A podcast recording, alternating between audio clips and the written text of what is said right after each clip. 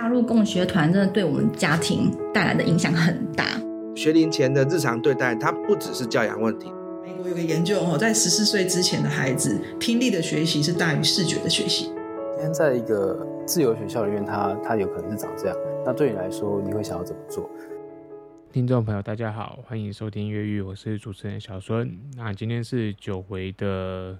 一个人 solo 的一个小小的一个算是杂谈的片段吧，因为我觉得有一些事情可能我还是需要在节目上，嗯，稍微的带过，因为在这过去的一年来，其实有不少的朋友、听众朋友是因为听到了这个节目的关系，所以来到嗯台北市内湖的旭日实验教育机构来听我们的说明会，甚至也有家长因为。听完说明会，真的很喜欢我们学校的理念，所以选择了我们。那在这边，我坦白讲，就是非常的感谢所有的这些听众朋友，不论说你是来到场支持我个人，或者是支持这间学校的理念，因为旭日实验教育机构，其实我认为他们真的是提供了一个和过去大部分实验学校不同的地方的一个学费补助这样子的计划。那透过这样子的一个我们讲的学费压低好了，它确实的大大降低了很多家庭他们想要念实验教育所需要付出的成本。那今天这一集节目特别到底为什么要讲这些东西呢？老实说，也是因为。我自己在接下来的期间，我会慢慢的淡出，离开这间学校。那我有我下一个人生的目标，我会往那边迈进。所以，如果说听众朋友，你真过去是因为听到了我介绍这间学校而想要慕名而来听这个学校的说明会，我想你应该是因为理念而被打动，而不会是因为所谓的我个人的魅力这件事情。所以我一直不觉得说，诶，我如果真的离开了这个学校，好像这间学校它的价值，它的理念就会消失殆尽，它就会变得没有吸引力。那事实上，如果说今天来听说明会的家长，他真的是因为这间学校的课程、他的教案、他的呃整体的理念而心动，那我相信，就算今天呃没有我在这个场域，其实这个地方依然会是家长的一个。下一站的选择之一吧，所以想要跟大家说的是，嗯，我在暑假之后我就会离开旭日实验教育机构。那这间学校我依然很期待它能够长成的样子，因为我觉得它是台湾算是蛮少见的一种实验教育学校。它把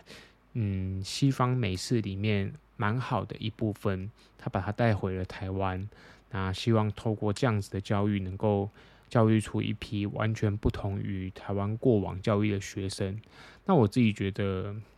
某方面来说吧，可能跟全人这类的学校蛮像的。它是一个非常有实验性质的学校，所以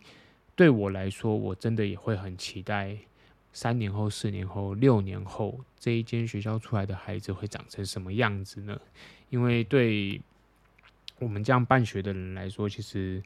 说舍不得这个地方是绝对有的。但是我认为每个人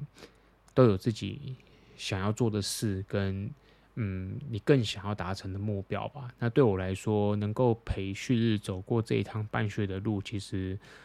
我是满怀感激的啦。那所以，如果听众朋友你对台北市的实验教育，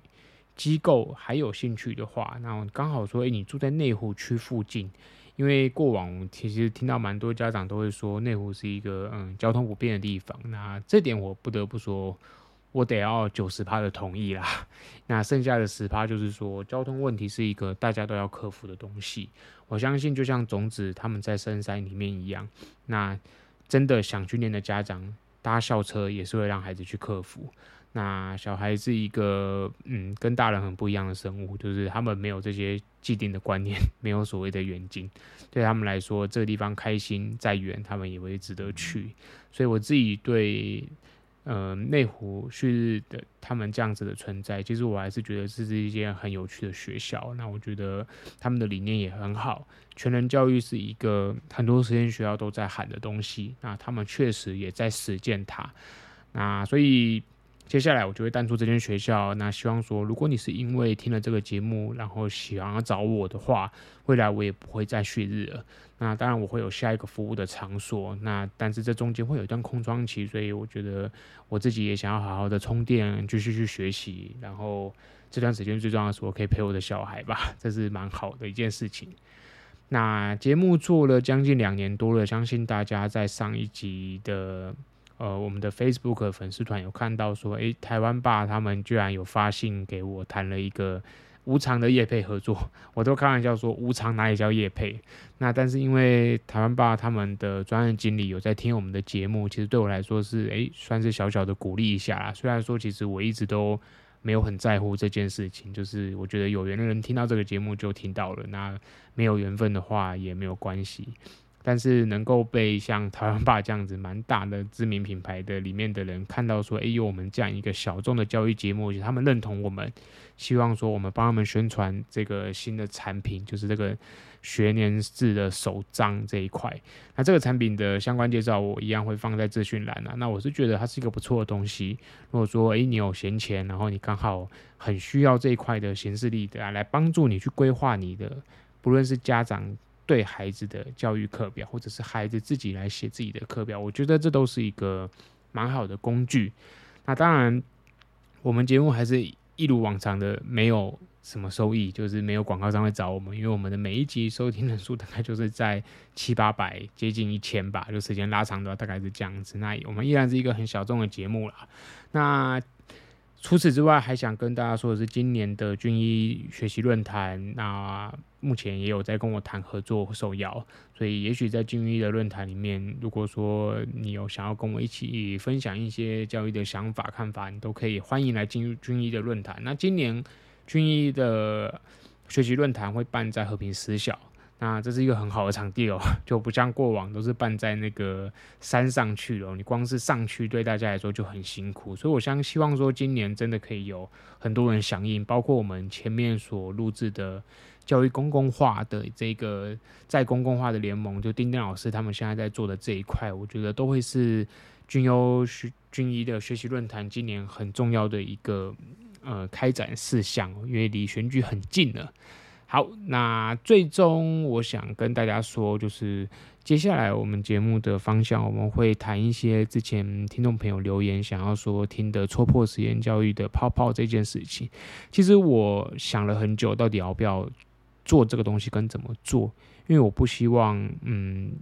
造成一些误解，好像有人会说，诶，你以前推实验教育很推啊，你现在自己在里面你又水深火热，然后你就。跟大家讲说，这东西其实不好，但我觉得没有所谓的好或不好。我自己在做这个节目做了两年多，到现在自己投身教育一年多，我认为教育始终没有一个好坏。以前我的观念是根深蒂固，觉得这东西好，这东西就不好。但是越投入时间教育，我越觉得，嗯，我们要打开心胸去看待每一个东西，就是每一件事物都有正反面啊，所以。我会接下来想要做的这个系列，我希望大家看到的是说某一个实验教育的，嗯，我们讲的问题点，它的正面跟反面的看法是什么？那提供正反面的看法是希望家长你可以真的去透过这样子的，诶，有正面有反面，达到一个你可以从这里面得到说，诶，那我的孩子他适合什么？跟你去帮他看事情的时候，可以再多一些面向。因为我过往在场域里面，我觉得家长选择实验教育是他们的资讯其实是非常非常少的。就坦白讲，真的是这样子。就是每一个家长选择实验教育，我觉得有时候有些家长是过于操之过急了。那有些家长是资讯其实拥有的很少，可是他已经做了选择。那有少部分的家长是他他真的花了两三年以上去听很多的机构，然后去帮他小孩找适合的地方。那我会觉得说。大家毕竟要把小孩投入到一个新的嗯实验教育场里面，这是一个嗯终身决定吧。对孩子来说很重要，对父母也很重要。所以，如果说这个节目可以让他们多一些面向去思考，说，诶，比如说我的小孩是什么类型的孩子，那他适合什么样的场域，他适合什么样的模式，这些东西其实是我觉得家长跟孩子一起要花很多时间去寻找的。所以，我会推荐大家就是。找场域这件事情，千万不要就是你已经没有时间了才开始找，因为那时候你做的选择突然会充满错误。那我、啊、最好的情况就是像很多家长，他两年前就开始找。所以，比如说你今天在小学阶段，那你应该在中班就要开始看，因为你慢慢看嘛，慢慢看你不急，你就能够静下心去认真的去列出条件，说，诶，比如说离家近，比如说诶，作业的多寡，比如说教学模式，比如说老师对孩子的爱。比如说 SEL，嗯，全人教育，各式各样的 PBL，各种东西在这些学校里面，一个一个你去看这些条件，那你到时候审慎做出来的选择，我觉得会比较缜密啊。对，大概是这样子。所以做节目做了这么久，坦白说，感触蛮深的。那最后我想要跟大家说，就是我还是会继续做越育这个节目，我不知道会做到什么时候，但是有一些东西还是蛮想聊，包括说我接下来下半年出国的受训的一些经验，还有我也想要可能会参加正大耶拿在七月份他们的那个呃一个礼拜的工作坊，那到时候我也蛮希望说，诶、有一些东西也许可以分享出来给各位听众朋友去。诶，多扩充一些对这一块知识的想象。那包括我自己最近也有在约一些实验教育的呃伙伴，还有家长，想要再多做一些访谈。那坦白讲，想做的事还是有。所以如果你是定期收听这个节目的听众朋友，诶，那你就不要错过啦，因为我们还是会有很多精彩的内容，只是。我的步调就是 想想做的时候就做，那我原则上还是维持一周一更啊。所以如果你对这节目诶有有一些追踪的话，你还是可以期许说，诶我们尽量完成一周一更这样子的目标。那最后我想要征求，就是如果说你对这个节目很有兴趣，你想要谈合作。你不论你是以什么样的方式合作，或者说，诶，你身边有自学生朋友是能言善道的，他很有话想说的，你想要推荐他来上这个节目，让他诶当一下网红的职位，或者是体验受访的学习的路程，那这些东西我都很欢迎，所以你可以在寄 email 给我，或者是在我们粉丝团私讯给我。那如果说你是实验教育工作者的话，你对你自己的场域想要找推荐，欢迎你来联系我，因为接下来我会有蛮多的空窗的时间，我也蛮想去各个地方去看一看，说，诶，有好地方我都很乐意推荐给听众朋友，所以不要吝啬。就是如果你真的诶对我们节目有兴趣，你想要跟我有做一些交流的话，那我很欢迎，就是各式各样的合作交流，来宾上节目都可以。好，那我们今天就聊到这边啦。我们下一集会开始谈实验教育的嗯美好与幻想，还有真实面。好，那我们就下一集再见，大家拜拜。